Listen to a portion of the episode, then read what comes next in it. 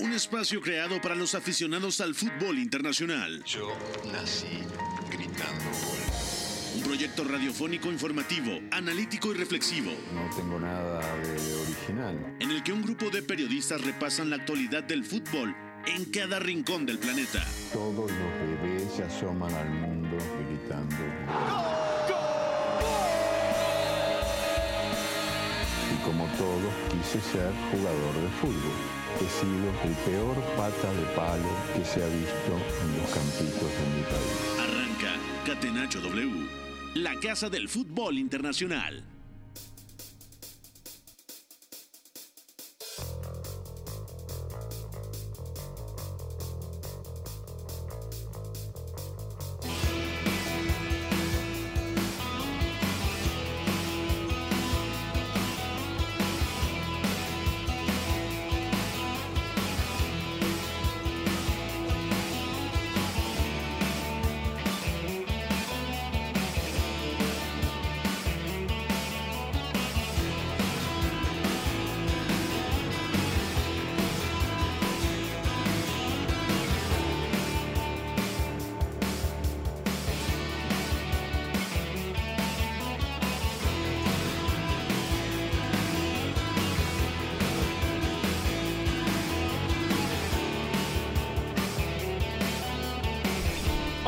Amigos Deportes, amigos de Cadena W. Arrancamos Catenacho W en este inicio de semana, en este lunes 17 de octubre del 2022, ya a 34 días de que arranque Qatar 2022, que podrá seguir todos los partidos a través de esta frecuencia. Iniciamos el Catenacho W1 especial donde vamos a platicar eh, lo más relevante de los partidos del fin de semana, que fue de esos... eh, Fines de semana donde tenemos una cartelera bastante atractiva, donde Real Madrid eh, corroboró esa pequeña crisis que empieza a atravesar el Barça y digo pues pequeña entre comillas porque dicha crisis ya lo tiene prácticamente fuera de la Champions League y ahora ya no en la punta de la liga y con un clásico perdido más en esta historia difícil que está pasando en el proceso el eh, cuadro de Barcelona donde a Xavi no le terminan por resultar todo lo que quiere y lo superó ampliamente el Madrid que por momentos estuvo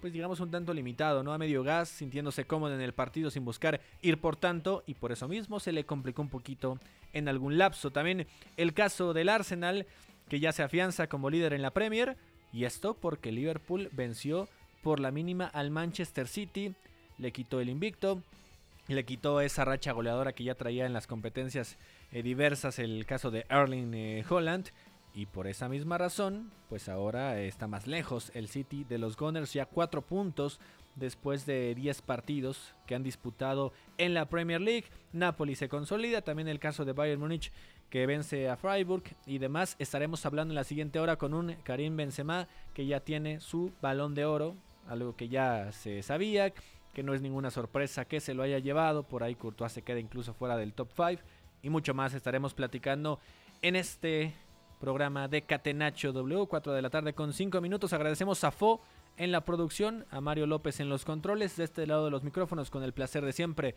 Los saluda Gustavo Millares y comienzo por presentar al equipo de trabajo que me acompaña en esta edición de Catenacho. Beto González, muy buenas tardes, bienvenido a Catenacho. Hola Gus, ¿cómo estás? Abrazo para ti, para Iñaki, Fo, a toda la gente que nos está escuchando. Yo seguramente empiezo la semana mejor que Nathan Ake. Ya estaremos hablando de lo que sufrió contra Mohamed Salah en el Liverpool City y también estaré mucho mejor que Sergio Busquets, que otra vez quedó muy mal parado en la victoria del Real Madrid en el Clásico, ¿no? Eso y mucho más ya lo estaremos comentando. Sí, incluso Busquets siendo sustituido de forma muy temprana en este partido. Iñaki María, buenas noches hasta Segovia, ¿cómo estás? ¿Qué tal? Muy buenas. Eh, Yo creo que vengo hoy menos hater que Beto, ¿eh? En Presentación, criticando a los malos en un fin de semana que también ha habido muchos buenos. ¿Cómo no? Que, bueno, yo me voy a quedar con lo de Benzema, ¿eh? que él mismo ha dicho el balón de oro del pueblo, eh, aludiendo a lo colectivo, acordándose de un entrenador joven que tuvo, eh, siendo él joven más todavía, eh, que le recordó que en el campo había que pasárselo bien, eh, Eh, bueno, pues en general yo creo que un discurso muy en la línea de lo de que ha sido Karim Benzema, que yo creo que alegra a todos los que venimos siguiendo su trayectoria, un futbolista que siempre ha pasado más desapercibido y al final, pues cuando parecía que menos eh, iba a optar a este galardón, se lo acaba llevando. Sí, también que pareciera por edad le llega un tanto tarde, ¿no? Pero claro que es el mejor momento de su carrera y que ojalá le queden todavía una o dos temporadas al máximo nivel, lo que el físico dé para que esté al 100% y muy muy merecido lo de Karim Benzema. Parecía en algún momento que solo lo de Luka Modric, ¿no? Había interrumpido esa hegemonía de Messi y Cristiano, creo que ahora sí ya se ha terminado, a menos que pasara algo impresionante en el Mundial con alguno de los dos. Si tuviera un buen semestre en el 2023, podríamos estar hablando de que nos están callando. Oscar Mendoza, Informa Mendoza, ¿cómo te encuentras? Bienvenido. Semana o fin de semana difícil, ¿no? No, no, bueno, al final, primero que nada, un saludo para Tigus, eh, también para Beto, para Iñaki.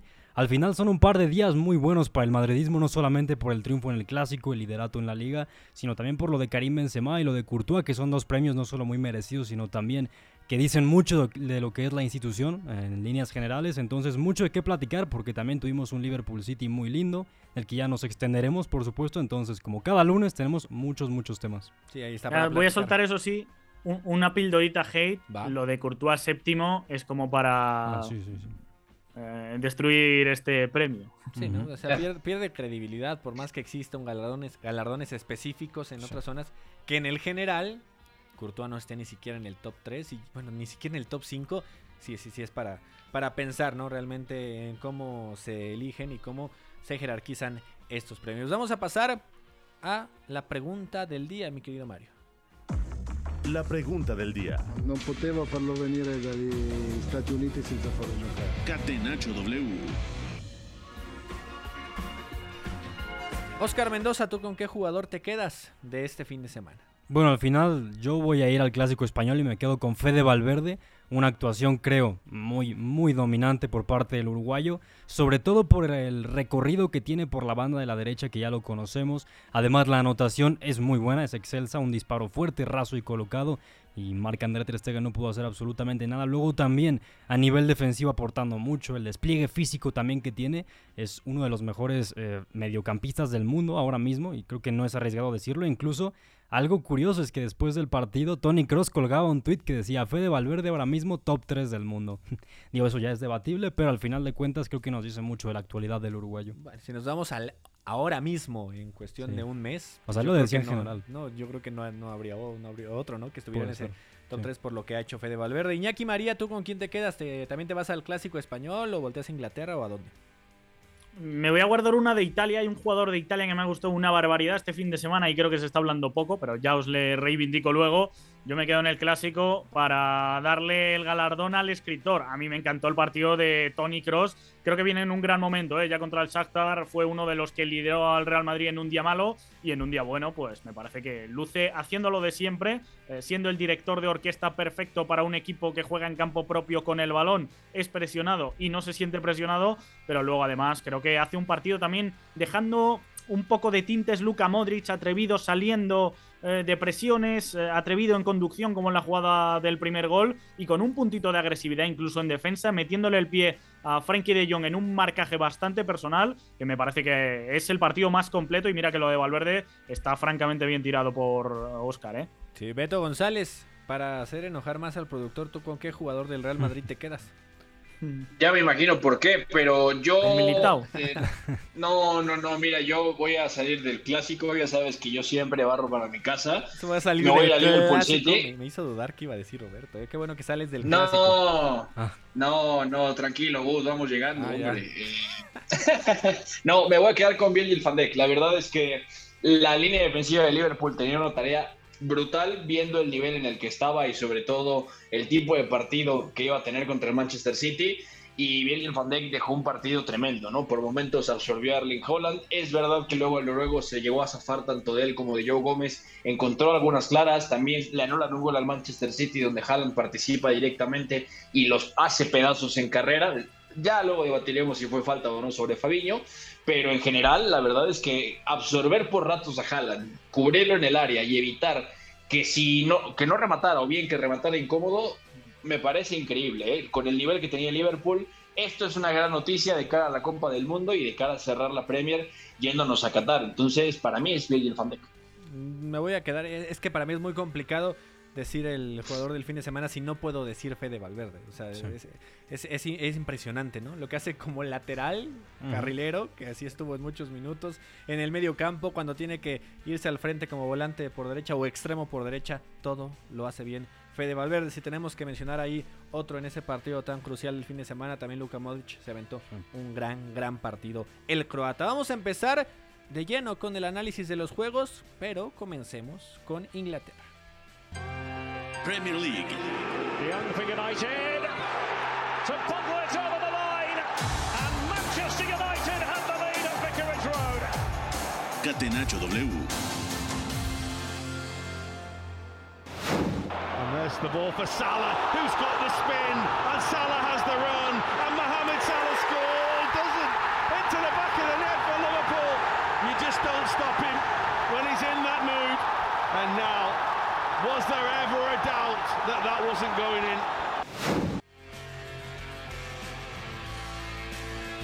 Si de por sí los lunes son complicados para distribuir tiempo, más cuando está un Liverpool City y un Real Madrid Barça dentro del análisis. Beto González, Liverpool dio lo que podemos llamar la sorpresa, ¿no? Porque sabemos lo que ha sido el eh, pasado reciente de estas escuadras, pero si hablamos del semestre, no pensábamos que Liverpool pudiera ganarle al City y lo consigue con em, un eh, tanto solitario que ya escuchábamos en la nar- narración de Mohamed Salah al 76 es el único tanto de este cotejo que además secó a una ofensiva del City y a Erling Holland que sabemos que era muy difícil creer que no se hiciera presente.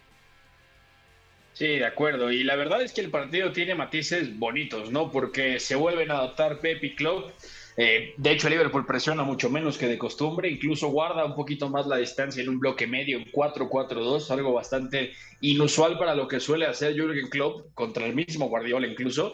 Y Pep que ante las circunstancias tiene que adaptarse. Yo no tengo claro si estaba guardando a Sergio Gómez y a Emerick Laporte, a Emerick Laporte sobre todo que venía de lesión, pero decide jugar con Nathan Ake de lateral zurdo, se cierra como tercer central, Cancelo parte del lateral derecho, juega prácticamente como extremo y el City prácticamente juega en un 3-4-2-1 o, o por momentos hasta 3-2-5, ¿no? Lo interesante es que Bernardo empiece en el doble pivote con Rodri, como esperando que Liverpool fuera a presionar para girarlo con Bernardo, que es muy bueno saliendo de esas situaciones, pero al final Gundogan baja a cubrir la posición de Bernardo, Bernardo es el que sube a la media punta izquierda y al final ahí en City eh, fluye mejor, ¿no? Me parece que ahí gana un poquito más de sensaciones positivas, pero en general algo que marca el partido es que ambos equipos juegan muy bien con los alejados, ¿no? Sacando balones largos a la banda, encontrando a Joao Cancelo, también a Phil Foden abierto por la, por la izquierda. El City también, sobre todo, juntándose mucho por fuera y llevando el balón adentro para encontrar solos a, Kevin De Bruyne y al otro mediapunta a espaldas del doble pivote de Liverpool con Fabinho y Thiago Alcántara y da resultado, ¿no? El problema para mí, y esta para mí es la gran clave del partido, es que Nathan Ake tiene un día terrible, yo diría que es si no el peor, uno de los dos o tres peores que ha tenido desde que llegó al Manchester City, sufriendo constantemente con Mohamed Salah, ¿no? Que recibe pegado a la derecha, se le mete constantemente a la espalda y el Liverpool, muy bien visto, lo empieza a activar con Robertson, con Van Dijk, con el mismo Thiago, incluso poniéndole balones a la espalda y nunca vio por dónde le pasaba, ¿no? Solamente le veía el número, se la pasó corriendo hacia atrás y para mí es que por eso el City no termina de controlar, ¿no? Luego se pone adelante, para mí para mí sí hay falta de Erling Holland, pero por ahí el criterio de marcar unas y otras no, siendo parecidas, es lo que levanta la, sospecha, ¿no? Se la juega ahí eh, Klopp también con Firmino, segundo punta en ese 4-2-3-1, y me parece que al final, con Firmino yendo a la espalda del doble pivote, con Rodri, luego Gundogan ahí, y Salah rompiendo al espacio, terminaron sacando la diferencia. Luego Cancelo comete el error y al final me parece que Liverpool saca el resultado siendo inferior durante buen tramo, del partido. No, y además a mí me gustaría profundizar en lo que comenta Beto de la presión de Liverpool que no fue tan alta como en otros días. Y es que, a ver, la realidad es que cerraba muy bien los espacios y al momento en que el Manchester, bueno, que recuperaba el balón y el Manchester City presionaba un poco más, los trazos largos de Van Dijk para encontrar eh, tanto a Diego Jota como a Harvey Elliott eran algo que funcionaba muy bien para librar esa presión. Y luego un detalle importante también es que en el doble pivote hoy juegan dos hombres que creo que son muy complementarios eh, y son Fabiño y Thiago. Eh, al final también había probado Klopp con Henderson y con Thiago me parece que son un poco más similares, de perfil un poco más de recorrido, de, lanzador. Y el tema de Fabiño es que se enfoca mucho más en la recuperación y luego Thiago se puede desprender un poco más hacia la ofensiva para eh, juntar un poco más mediante el pase con trazos largos. Y creo que eso es algo muy importante en clave de Liverpool. Y en ese caso, Iñaki María ya mencionaba también, eh, Beto, al inicio del programa, ¿no? La labor defensiva de este equipo de Liverpool porque también hay que hablar de Joe Gómez, ¿no? Que está por ahí ya con mm. segundo eh, partido disputando los 90 minutos. ¿Puede ser el regreso de Joe Gómez para ya volver a ser protagonista? Bueno, vamos a ver, protagonista yo creo que complicado a poco que vaya recuperando titulares. Volvió en la segunda parte además, bueno, en el descuento prácticamente eh, Trent Alexander Arnold, yo creo que ese lateral derecho ya sabemos que es suyo. Y como central, pues tiene por delante a Konate y Mati. Pero bueno, a mí me parece un central bastante mejor de lo que se dice que tiene algún partido donde ha salido muy señalado, pero que también esta temporada, tanto con pelota, que me parece un filtrador muy bueno. Mati, por ejemplo, es más conductor, cada uno en sus virtudes. Yo creo que eh, pueden aportar cosas diferentes en ese sentido, pero luego a nivel defensivo, creo que es un futbolista rápido para correr hacia atrás que debe mejorar posicionamiento, concentración seguramente, y que este fin de semana ha estado muy bien eh, con ese papel agresivo para perseguir lejos a Erling Holland. A mí me gustó bastante el partido de Joe Gómez, lo de Van Dijk creo que un puntito por encima, como decía Beto incluso. Importante recuperar a Andrew Robertson, que se habla poco, pero es uno de estos que cuando no está se nota que es un pilar indiscutible y en general diría que me gustó mucho el Liverpool, pero le pongo el gran pero de lo que perdonó en la segunda parte, porque el plan está bien ideado, las rutas las llegó a completar para hacer mucho daño a campo abierto, pero me parece que no puedes perdonar tanto ante un Manchester City para ganarlo y aunque en este caso le haya salido bien, sobre todo Darwin Núñez me dejó muy frío en últimos gestos, no, mm, creo que es eh, el gran pero que se le puede poner a un Liverpool que si estaba teniendo problemas para dominar esta temporada, no puede tenerlos para perdonar rivales. Vamos a cambiar de partido dentro de la Premier League, Beto González, y vámonos con el líder, ¿no? El tema de la Arsenal, que ya lleva cinco semanitas sin conocer la derrota, es decir, ganando todos sus partidos. Y el último que le ganó fue precisamente uno que te saca la sonrisa, ¿no? Eh, el United en ese tema, pero a ver, Arsenal puede no arrollar, puede no, digamos, ser tan dominante en algunos lapsos del juego, pero está aprendiendo a llevarse esos tres puntitos. Sí, también falla un penal el cuadro de Leeds y lo vence como visitante 1 por 0 y el único gol al 35 obra de Bukayo Saka, que es de los más enrachados, ¿no? Ya lleva tres partidos en fila marcando cuatro goles en esa tercia de juegos. A mí me interesa saber los Specter Goals de este partido, sobre todo. De hecho, se los iba a decir porque ah, es interesante. Yo dije, yo dije que Liverpool fue inferior al Manchester City, pero las ocasiones claras que tiene, las tres o cuatro a contragolpe del final, son de valor muy alto. Entonces, el Liverpool supera 2.27 a 1.04 al Manchester City que está truculento porque las ocasiones son muy claras, pero el City en el, general jugó mejor. Y el Leeds superó al Arsenal en expected goals, aquí tal cual está, 2.07 a .80. A lo que voy es, mm. los dos equipos líderes de la Premier pierden por primera vez en goles esperados ante el rival pero sí se puede decir que el Arsenal por primera vez mereció perder. ¿eh? La verdad es que es un partido que tiene truco. Para empezar, se les fue la luz en el estadio, en Elland Road, a los dos minutos de partido. Estuvo parado casi 40 minutos. Se empalmó con el principio del, Liverpool-Manchester City. Pero la verdad es que Leeds, después de ese parón, me parece que estuvo muy bien. ¿no? Golpe a golpe le jugó al Arsenal.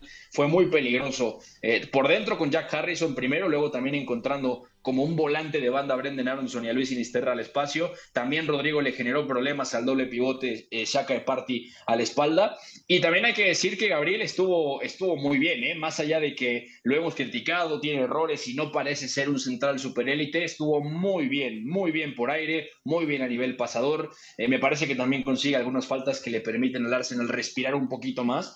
Y luego también me parece que en general ganando duelos y sobre todo en la defensa de área estuvo muy, pero muy bien. Es parte de las razones por, la que, por las que el Arsenal saca una victoria fea, eh, mal jugada en general, pero también los campeones saben hacer esto, ¿no? Los equipos con pasta de campeón o que van a competir por un título tienen que ganar este tipo de partidos y el Arsenal sufrió muchísimo, más de lo esperado, pero saca un muy buen resultado. Yo no he visto el partido, pero por lo que he podido leer, el Arsenal de nuevo, porque ya le pasó contra el Bodo Glimt, gana más por pegada que por dominio. Y ojo, esto me parece un piropo, porque para un equipo va a ser imposible dominar todos los partidos. Ahora bien, lo que distingue a un campeón de un gran equipo es el hecho de ser capaz de encontrar el gol en días donde se te está resistiendo el juego. Otros eh, resultados de esta jornada 11 de la Premier League resaltan por ahí los Wolves que vencieron al Nottingham Forest, también por ahí en redes sociales con algún juego, ¿no? Entre los CMs, recalcando y burlándose un poquito de la victoria, tanto agresivos por, por momentos. El Chelsea le pegó 2 por 0 al Aston Villa, Tottenham 2 por 0 al Everton. En el balance general, Oscar Mendoza, ¿qué más resaltas de esta Premier League antes de cambiar de liga? Bueno, como te lo comentaba fuera de micros, al final ese duelo entre Wolves y Nottingham Forest, por no caer en zona de descenso, que bueno, para el conjunto de Forest era muy complicado salir de ahí. Fue un partido que al final es un 1 a 0 favorable al conjunto del Molino, pero que creo que el Nottingham mereció más. Al final creo que intentó muchas veces en el arco de Josesa, que creo que también es factor en este compromiso. Y pues, al final es eso, muchas ocasiones para el conjunto visitante, que al final también creo que le está yendo tan mal en esta Premier League porque le ha faltado fortuna, le ha faltado ese puntito de contundencia porque desde mi punto de vista, aunque tiene jugadores talentosos en las bandas como Gibbs White y Brennan Johnson, no tiene ese nueve goleador, no tiene ese perfil de área que intimide y eso yo creo que le está pasando factura al conjunto de Steve Cooper. Y atentos con el Tottenham que mm, un tanto bajita la mano ya se encuentra pegadito al Manchester City en los puntos, ¿no? A cuatro el Arsenal, los Spurs, Beto breve, ya son terceros. Sí, de acuerdo. Es que la liga está preciosa porque si nos hubieran dicho en agosto que el Arsenal a mediados de octubre iba a ser líder por cuatro puntos, no, no, lo firmas, ¿no? Que el City iba a estar abajo cuatro puntos, tampoco. Y que el Tottenham podía ser tercero, seguramente sí, pero no empatando en puntos con el Manchester City. Me parece que es un buen partido del Tottenham en líneas generales. Y ojo, ya lo vimos defender mucho con un tribote en un 5-3-2, con Ipswich Suma sumado a Hoiberg y a Bentancur. Ahora con la misma alineación de siempre, eh, domina el Everton con balón. El Everton a lo mejor no es tanto parámetro para muchas cosas, pero suele ser un bloque rocoso que te puede complicar la vida en un buen día, ¿no? Lo hace pero la gran noticia y mala de este partido es que Richarlison se va lesionado, está en muletas llorando fuera en la banca y todo parece indicar que se va a perder la Copa del Mundo si la gravedad de la lesión es como la estaban esperando las informaciones de hoy dicen que en principio no debería tener problema para llegar, así que bueno, por tranquilizar un poco. Otra cosa es cómo llegue, claro, ya sin rodaje y en un equipo que tiene muchísima competencia arriba. Sí, de hecho Antonio Conte en rueda de prensa dijo que no es nada grave, entonces bueno, ojalá no lo sea, veremos. Vamos a pasar antes de ir a la pausa con la Bundesliga, mi querido Mario. Thomas Müller, Bundesliga. Catenacho W. Бундеслиги я не исключаю, что и мира вообще. On his outside. Oh, great stuff. They can just queue up and take a shot when they like Bayern. They are rampant today against Freiburg. A fifth goal of the game falls to the substitutes. La clasificación de la Bundesliga de por sí es un tanto engañosa, no es que Unión Berlín o Freiburg lo hayan hecho mal, al contrario, no creo que han sorprendido, pero sí la ubicación del Bayern Múnich, que ya rebasa precisamente al Freiburg como un segundo lugar, con este 5 por 0, precisamente en casa del Bayern, en Abre, Chupamotang, el caso de Sané, Mané y Savitzer, Oscar Mendoza, los que le marcan en esta goleada al Freiburg. Sí, en un duelo por el subliderato de la Bundesliga. Desde mi punto de vista es una, una exhibición redonda del Bayern, eh, y a pesar de que no tenía mano el Neuer por problemas en el hombro, Jamal Musiala eh, con esas también complicaciones post-COVID-19, al final creo que el equipo también está muy bien eh, compensado por parte de Julian Nagelsmann, si lo observamos, pues al final ese doble pivote tan funcional con Joshua Kimmich y León Goretzka, luego también lo de Leroy Sané ahora prácticamente ya como un enganche y está luciendo muy muy bien, sabemos que Nagelsmann desde la campaña anterior decidió explotarlo precisamente por carril interno y ahí luce mucho el ex del Manchester City, Más allá de eso, bueno, el Bayern que también jugó con un 9, una referencia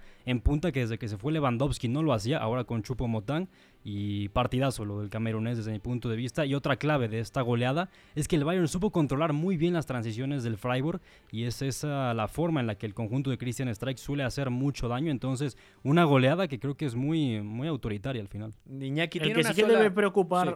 una rápida, el que sí que debe preocupar un poco más, Gus, es Leroy Sané, que este se fue lesionado con un desgarro en la pierna izquierda y que va a estar cerca de un mes, información del diario Bild en Alemania.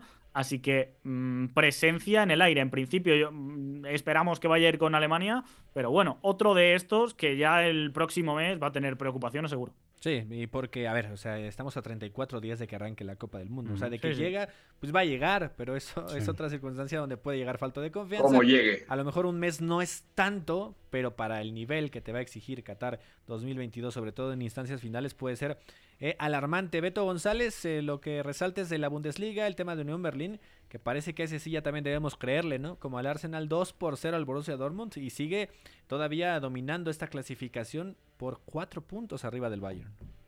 Eh, Sí, un partido manchado por el error grave de Gregor Kobel, más allá de tres atajadas. Mats Hummels deja un muy buen partido. Interesante porque Edin Terzic le pone un espejo al, al Unión Berlín, ¿no? Prácticamente 3-5-2 con Schlotterbeck, Hummels y Zule de centrales. Se la juega ya ahí con Emre Can, Oskani y Bellingham en el medio campo. Y Adeyemi Mukoko de, de doble punta, ¿no? Bastante interesante de ver, pero en general el Unión Berlín superior y luego aprovechando el error ahí de Gregor Kobel. Pero yo me quedaría con el Frankfurt Leverkusen, que es triste porque el equipo de, de Xavi Alonso ya se comió ocho goles en dos partidos a media semana en Champions, luego cinco del Frankfurt que tuvo un Jesper Lindstrom espectacular en la media punta, Randall Colomwani también dejando un buen partido en la punta, y de ahí Chicamada desde el doble pivote sumando muchísimo, ¿no? En la derecha, desprendiéndose, sumando muchos pases, lanzando muy bien. La verdad es que Leverkusen se vio bastante mal, pero también hay que decir que se ve mm, sí afectado por la roja de Piero Incapié, que se va pronto del partido o pronto para lo que estaba sufriendo el Bayer Leverkusen, 71 minutos duró en la cancha, pero en general le salen las costuras y es normal, ¿no? Le falta mucho tiempo a Xavi Alonso, pero ya se llevó una goleada a favor contra el Schalke 4-0 y ahora cae contra otro equipo Champions como el Frankfurt, además de visita, ¿no? Otro de los resultados, Schalke cayó en casa 3 por 0 contra Hoffenheim. El caso de eh, Wolfsburg que empató con Mönchengladbach a 2. Stuttgart 4 por 1 al Bochum y Mainz le mete 2 por 0 como visitante al Werder Bremen. La clasificación Unión Berlín en la punta, Bayern Múnich, Freiburg, Hoffenheim terminan los puestos de Champions, Eintracht Frankfurt quinto lugar y Mönchengladbach el sexto. Borussia Dortmund está hasta la octava posición. Regresamos después de la pausa para hablar del clásico español. El triunfo debe ser también la consecuencia de una superioridad moral, no solamente futbolística. Lo que para mí es el fútbol. Éramos todos muy amigos, nos gustaba jugar juntos, la pasábamos bien reunidos, intentábamos hacerlo lo mejor posible, atacar mucho y luego recuperarla con la ilusión de volver a atacar. Hasta el Choco Bonito supo rendirse ante una estrategia invencible. Catenacho W, la casa del fútbol internacional.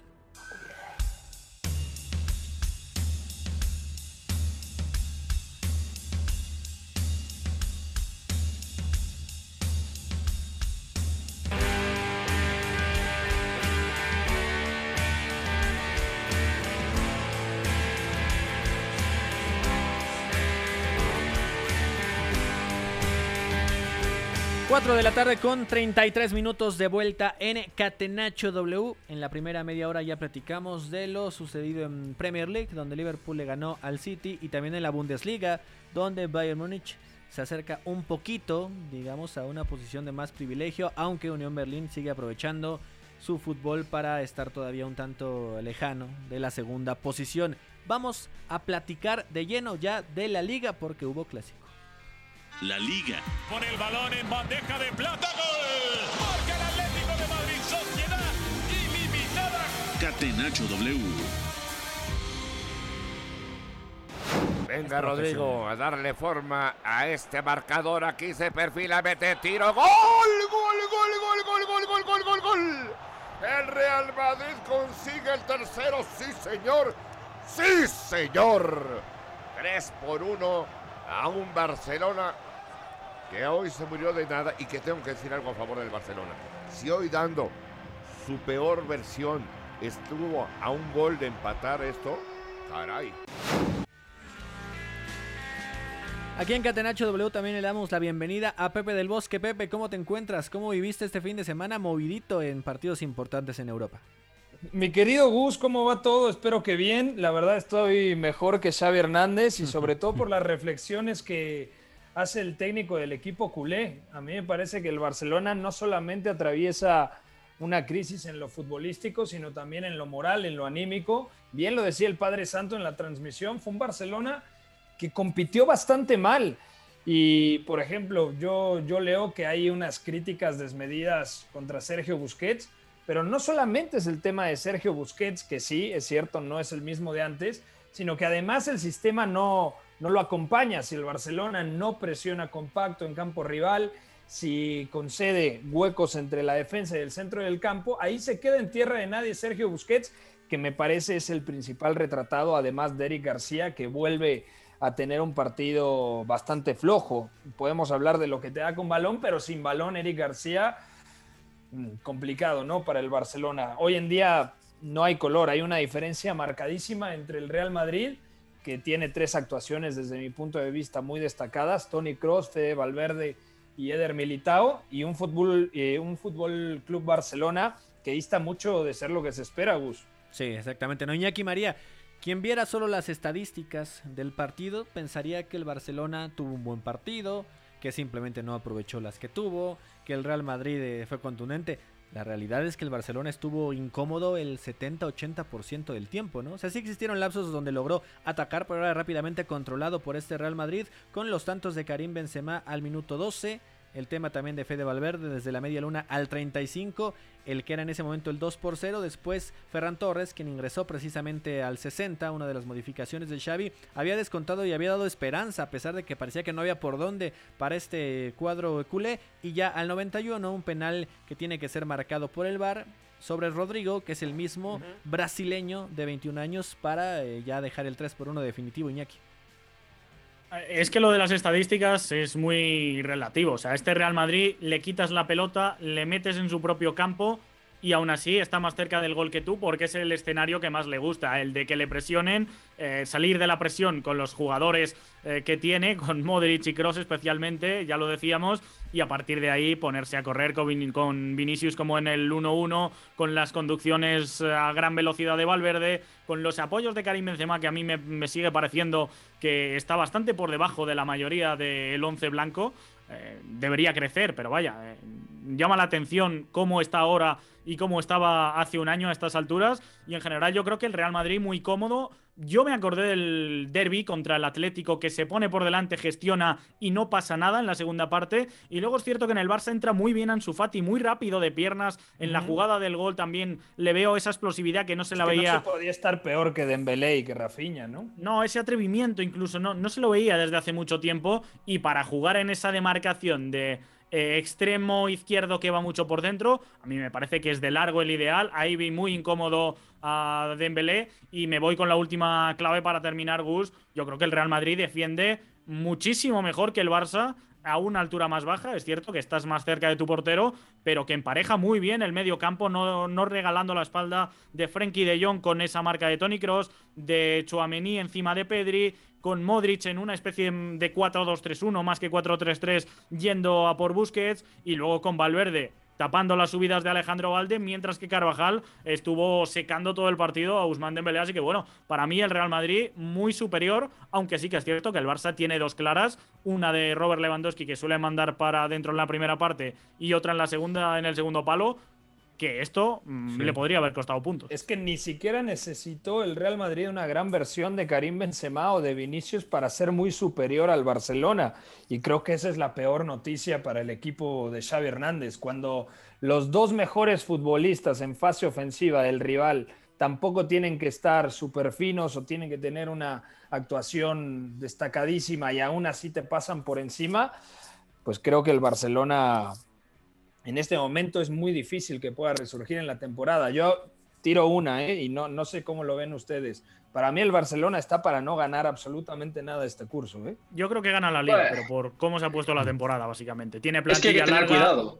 y no tiene distracción. Y además, Beto González. Había que tener cuidado. El, el semestre inicial del 2023 pueden cambiar muchas cosas después del Mundial, pero la esencia como tal de, de este Barça y con el golpe anímico de seguramente estar jugando también la Europa League puede ser eh, clave, ¿no? Si ya sabíamos, Beto, que le estaba costando los últimos partidos de Champions a este Barça, el saber cómo presionar, el controlar los, eh, en este caso, las jugadas verticales del rival eh, del Inter, ahora siguió más o menos por una inercia similar y donde realmente encontraste una saga del Madrid que te terminó por anular completamente, ¿no? Lo de Valverde, Sí. Colocándose muchas veces como un lateral derecho y formando esa línea de 5, desprendiendo cuando tenía que incomodar, también con Carvajal con un gran juego, es decir, el Madrid en la zona baja y del medio campo se mostró eh, perfecto.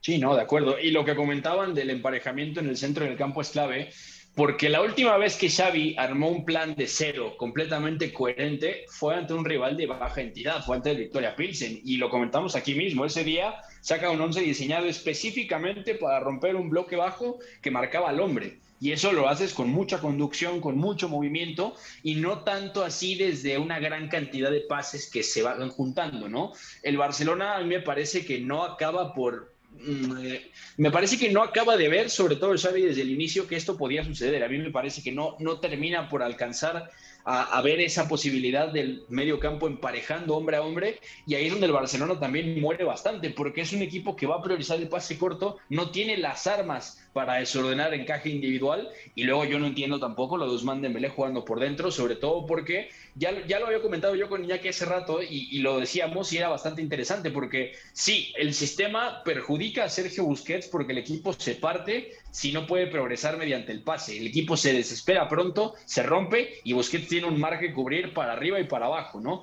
No le viene nada bien y nunca le ha venido bien. Pero si a eso le sumas un foco de pérdida constante como Usman Dembélé, que viene siendo el discurso para atacar en vez de ser una herramienta, entonces es un gran problema, porque Valdete pasa por fuera, Dembélé pierde la pelota por dentro, mediocampistas marcados al hombre.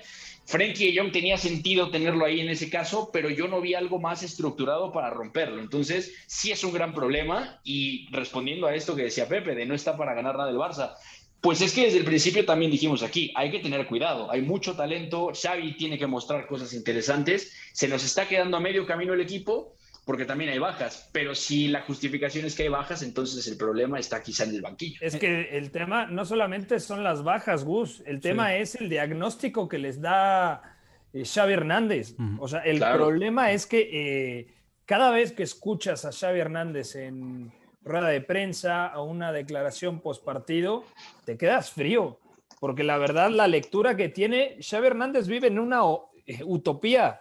O sea, en Narnia dirías.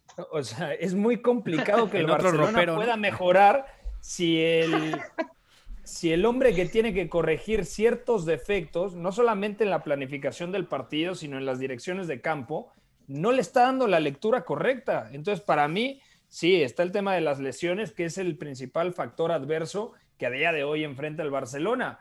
Pero luego Xavi Hernández no está sabiendo cómo contrarrestar esas ausencias. No, y fueron además, Oscar Mendoza, muchas incorporaciones, ¿no?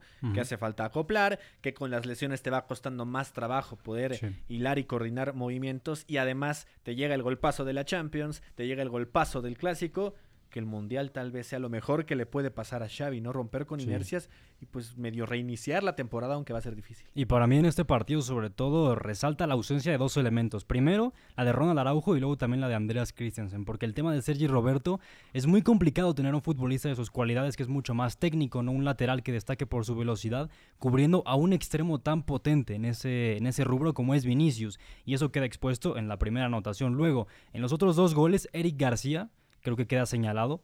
eh, principalmente porque en la segunda anotación es cuando él concede el esférico para que el Real Madrid retome la posesión y luego también eh, el error en el eh, penalti, por supuesto. Creo que sí, las bajas es un tema importante, pero luego también el Barcelona, cuando uno lo ve jugar, es un equipo que se ha vuelto muy plano, que si no aparece Pedri entre líneas, si no hay alguna conducción para romper las mismas por parte de Frenkie de Jong, y luego sumas a eso que ambos extremos están ahora mismo en un eh, punto de estancamiento como son Rafinha y Dembélé, te encuentras con un problema muy grande ante un, a un Real Madrid que para mí tuvo una actuación muy coral y lo de Eder Militao que hemos platicado poco de él Prácticamente creo que si Dayot Upamecano lo hizo en Múnich, si Milan Skriniar lo hizo en Milán, lo de Eder Militao ahora contra Robert Lewandowski es prácticamente la misma dimensión.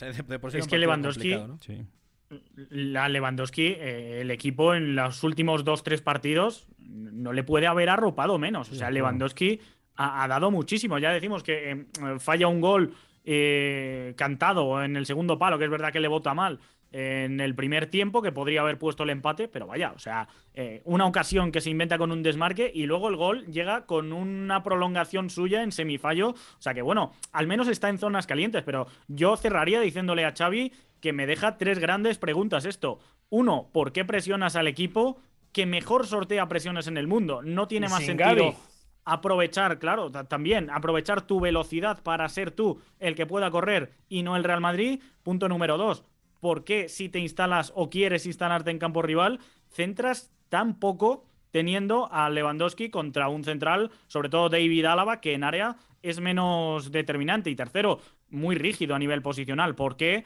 eh, Sergi Roberto no pasa a jugar más adelantado? Una de dos, o haciendo que Vinicius tenga que correr para atrás, o si no corre para atrás el brasileño, teniendo dos contra uno, y lo haces por banda izquierda cuando sabes que Valverde vuelve en todas a nivel defensivo. Pasemos con eh, más partidos de la liga, porque el Real Madrid es el nuevo líder, pero también hay que resaltar la victoria del Atlético de Madrid. 1 por 0 ganó el eh, cuadro colchonero y está en la tercera posición, arriba de Betis por diferencia de goles. Oscar Mendoza en este partido donde Antoine Griezmann, ya como tal me parece con un ánimo diferente al darse la adquisición, el futbolista francés de 31 años es el que marca el único tanto del partido con Álvaro Morata, importante en ese gol también. Sí, creo que por resaltar algunas claves hay que mencionar la actuación de Reinildo, que defendiendo muy bien a Nico Williams, que es uno de los futbolistas más desequilibrantes de la liga, lo hizo muy bien. Además, hay que decir que no fue el mejor partido de un Athletic Club de Valverde, que venía haciendo una gran temporada y ahora la realidad es que el Atlético para mí lo desnaturalizó, salvo en los últimos minutos, que sí que es cierto que el cuadro colchonero... se salva. Sí, acabó defendiendo muy, muy abajo. Y el gol anulado a Morata también en los primeros minutos me parece muy polémico. Creo que es una jugada que desde mi punto de vista debió contar. Mm, una acción muy futbolera, de mucho cuerpo a cuerpo, pero para mí tuvo que haber subido al marcador esa anotación. Y luego, pues eso, creo que el Atlético sufrió sobre el final, pero saca una victoria que nos deja actuaciones individuales destacables como con Dogbia, como el propio Grisman, o lo de Reinildo, que ya resaltaba. Y, Pepe, me gustó muchísimo. Al Atlético de Madrid, Pepe, por ahí le viene partido ante Betis y después ya en la Champions League, donde está todavía fuera de, octavos de final. O sea, se, juega totalmente en esa semana la Champions. Claro, en un abrir y cerrar de ojos, revisaba el dato, el Atlético de Madrid ya tiene 12 puntos de los últimos 15 posibles en, liga. Es cierto, le viene un calendario complicado. Creo que primero es el Rayo, luego visita el, el Villamarín, luego el partido determinante contra Bayer Leverkusen, visita Cádiz y luego se la juega en el Dodragao contra el Porto. Pero creo que este Atlético de Madrid, además, regreso al 4-4-2 o 4-4-1-1 con Grisman detrás de Álvaro Morata. Creo que compitió muy bien la primera parte con Dogbia y Coque, me gustaron mucho por dentro. Rodrigo de mm. Paul trazando la diagonal sin balón para liberarle el carril a, a La actuación defensiva de Reinildo. Gerbich entró bastante bien los minutos finales por el lesionado Jan Oblak. Bueno, creo que es una victoria que le da tranquilidad a un Atlético de Madrid que sabía que ir a San Mamés no iba a ser un partido sencillo. Y tampoco fue el mejor partido del Athletic Club de Bilbao, también hay que comentarlo. Iñaki María, Beto González, otra cosa que quieran resaltar de esta jornada 9 de la liga con triunfo del Sevilla sobre el Mallorca, Valencia empató a 2 con el, el Elche y también Betis derrotó 3 por 1 al Almería Iñaki.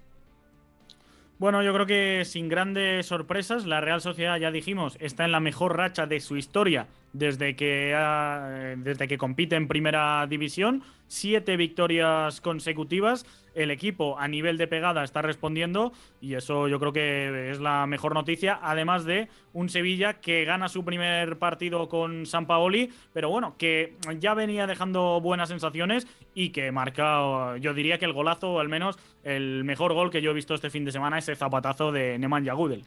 Oye, Gus, y aparte eh, regresó Alberto Moreno, o sea, jugó un poquito menos de 20 minutos. Había estado roto, se había roto el cruzado en marzo justamente, lo pierde, si no recuerdo mal, el Villarreal en Champions League. Y desde entonces había tenido que estar Unai Emery viendo distintas posibilidades, incluyendo también jugando, eh, jugando con Alejandro Baena, acompañado de Alfonso Pedraza en la, en la banda izquierda. Pedraza obviamente viene siendo el más titular, pero esto es una gran noticia, ¿eh? porque es un equipo que también se entendía mucho a través de Alberto Moreno con roles bastante raros, ¿no? A veces hasta rompiendo como interior izquierdo o como media punta, ¿no? Entonces es una gran adición que se da con un Villarreal que le gana un 2 a, un 2 a 0 a un Osasuna, que es un rival complicadísimo, que lo metió por ahí en algún aprieto, pero el Villarreal me parece que saca una buena victoria, regresa Alberto Moreno y se está metiendo ahí a presionar al Athletic por plaza de Conference League. Real Madrid, el nuevo líder con 25 puntos, Barcelona 22, Atlético de Madrid 19, mismo número que Betis y que Real Sociedad, hablando del top 5 de esta competencia de la primera división española. Cerremos el programa platicando de la Serie A, donde Napoli sigue intratable. Serie A. Milinkovic, dentro a cercare immobile. Col destro, battuto Bizzarri, la ribalta la Lazio. Catenaccio W. Vantaggio. Pallone per Kvaraxelia in aria, Kvaraxelia prova a rientrare, vince un rimpallo, Kvaraxelia! Skorupski salva tutto, poi Lozano! Napoli in vantaggio al 49esimo, arriva il raddoppio del Napoli, firmato Lozano dopo il miracolo di Skorupski su Kvaraxelia, il portiere del Bologna non può nulla sul tiro di Lozano, 2 a 1 Napoli.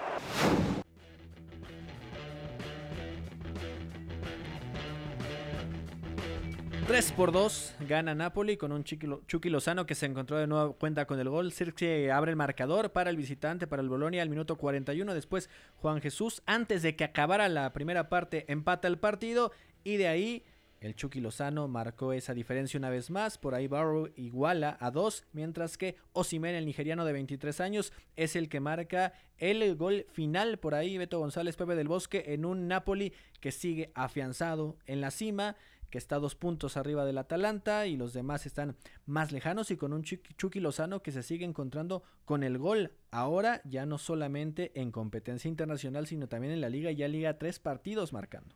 El mejor equipo del mundo, el Napoli ahora mismo. Sí. O por lo menos eso es lo que dicen los números, ¿no? Invicto en Serie A, líder también en Champions, marca perfecta. Y un dato interesante, el Chucky Lozano no marcaba en tres partidos consecutivos sí. desde agosto de 2018 y esto es confianza porque al final todavía tuvo la oportunidad de hacer el doblete después de una muy buena diagonal, si no mal recuerdo era de Piotr Zielinski, pero el Chucky eh, está fino de cara al arco, Kabaratskelia sigue marcando diferencias, le mete una asistencia fantástica a Víctor Osimén y el Napoli ahora sí yo creo que lo podemos decir, Gus, no sé cómo lo vean ustedes, pero para mí es firme candidato a levantar el título de Serie A, a levantar el escudeto y Puede más ser. por cómo se encuentran otros equipos. Claro. Puede ser, puede ser, ¿no? Y aparte el Napoli tiene algo que es muy valioso y, y, lo vimos también con el Arsenal este fin de semana. Son los líderes, son los equipos que transmiten mayor dominio en general, pero incluso en partidos complicados, donde más los ponen a prueba o incluso llegan a jugar no tan bien como en otros días, generan mucho y generan para ganar los partidos y acaban haciéndolo, que eso es lo más importante, ¿no? Incluso por ahí con Juan Jesús tomando el lugar de Amir Ramani, que había estado lesionado, que se fue lesionado recientemente, Tanguy Ndombele siendo titularísimo y además ya como raspadores sentado en la punta, no hay, no hay tanto cambio, pero el Napoli se enfrentó a un, a un Boloña que es muy valiente, que es agresivo y que además tenía a Thiago Mota ya en el banquillo, ¿no? Después de bastantes cambios, incluso la salida de Sinisa Mihailovic, bastante interesante. Y es que el Napoli en general este partido lo gana porque genera ocasiones por castigo, o sea, prácticamente se acercaba al arco del Boloña sin querer, ¿no? Y esto también se da en un contexto súper dividido y de mucho intercambio de golpes, ¿no? 31 veces llegó el Napoli y evidentemente cuando te generan así, es que no lo puedes parar, era un vendaval y el fútbol le fluye al Napoli como, como si fuera cualquier cosa, ¿no? Así que sí, son mediados de octubre, pero el Napoli tiene el nivel en este momento para ser campeón de Italia con cierta holgura. Y además los goles del Chucky Lozano en partidos donde no ha tenido tantos minutos, ¿no? O sea, realmente jugó más uh -huh. de 45 en solo uno de esos tres juegos. Uno no pasó de 20 y el otro simplemente la mitad del juego. Pasemos con otro partido, la Juve le pegó al Torino. Iñaki María en este derby de Turín, la Juve por lo menos se lleva tres puntitos después de dos derrotas consecutivas y en los que Dusan Blajovic termina por ser el futbolista clave como debería ser precisamente en este presente de la vecchia señora. Sí, para mí este es el tapado que os decía antes. Para mí Vlaovic deja uno de sus mejores partidos desde que llegó a la Juventus, marcando el gol, mostrando ese instinto, esa agresividad, cargando el área pero luego me parece que de espaldas da un recital y era un futbolista que cuando llegó a la Juventus, a mí me parecía que en este aspecto estaba lejos del nivel de los Checo, de Duan Zapata, de, de Giroud o a nivel físico-técnico, pero bueno, creo que se ha adaptado muy bien y al final, pues qué vamos a decir, lo que es lo de siempre contra Iván Juric y su Torino. ¿Línea de 5, Iñaki? Eh, sí, bueno, una especie de línea de 5 con Alexandro y Danilo como centrales exteriores. Pero bueno, mm, más allá del sistema, yo creo que la Juventud, lejos de su mejor versión, acabó defendiendo mucho tiempo atrás y al Torino lo que decía, mm, tiene grandes eh, cualidades presionando y minimizando al rival, Blaovic fue la vía de escape, pero a nivel ofensivo el Torino por mucho que llegaba a la frontal generaba poco desde la salida de Velotti y la no llegada de un 9. A mí me pareció un derby muy igualado en general. Empezó mejor el Torino para mí. Luego ese 5-3-2 de la Juve, en el que lo que más me gusta a nivel personal es, eh, son los carrileros. Tanto Kostic como Cuadrado son dos futbolistas que conocen muy bien la posición porque se incorporan muy bien al frente y luego la, la labor defensiva también la tienen bien desarrollada. Luego en la segunda mitad, muy rocosa diría yo, hasta la aparición del gol de Blajovic. Y sí, al final los de Allegri terminan defendiendo bien, me parece la ventaja, aunque también hay que decir que del otro lado el arquero Milinkovic Savic fue figura, hizo siete atajadas, entonces por ahí también se explica un poco eh, porque el partido acabó con tan solo una anotación. En otros resultados, Inter 2 por 0 a Salernitana, el tema del Alacio que empata con Udinese sin goles, Milan 2 por 1 al Verona y Atalanta 2 por 1 al Sassuolo. Estamos llegando ya al final del programa, Pepe del Bosque, muchas gracias. Un fuerte abrazo. Mañana comienza la jornada intersemanal en Europa para que nos acompañen en punto de las 4 de la tarde, Gus. Venga, Iñaki, gracias. Un placer, señores. El Paris Saint-Germain, que volvió, yo creo, a dar una buena versión ayer ante el Marsella con línea de 4. Así que bueno, cositas también rombito, de ¿eh? Galtier. ¿Cómo? El rombito de Galtier. Sí, sí, con Neymar media punta, Messi enganchando una especie de segunda punta tirada derecha y Mbappé muy cómodo cayendo a la izquierda para arrancar. Bueno, no tenía a Ramos, no tenía a Kimpembe, al final se vio obligado yo creo a improvisar, será plan B, pero bueno, eh, partido que, que muestra que, que tiene más que su versión habitual. Beto González, gracias. Un abrazo chicos y a ver qué nos depara la semana. Oscar Mendoza, nos vamos. Nos vamos, gracias por escucharnos y Karim Benzema es balón de oro. Gracias también a Fue en la producción, a Mario López en los controles. Se despide de ustedes Gustavo Millares. Nos escuchamos mañana a las 4 de la tarde. Hay una relación entre la práctica del cuerpo que se expresa en las manos y el cerebro, pero el fútbol ha suprimido esto. De modo que se trata fascinantemente de un ejercicio que nos devuelve en el tiempo a lo que fuimos en el origen, pero también una vez que nos aficionamos a este juego, nos regresa a la infancia, al niño que fuimos. Gracias por sintonizar Catenacho W. Entonces el fútbol es en ese sentido una maquinaria para regresar en el tiempo en un doble sentido. Por W Deportes, la frecuencia del fútbol internacional. W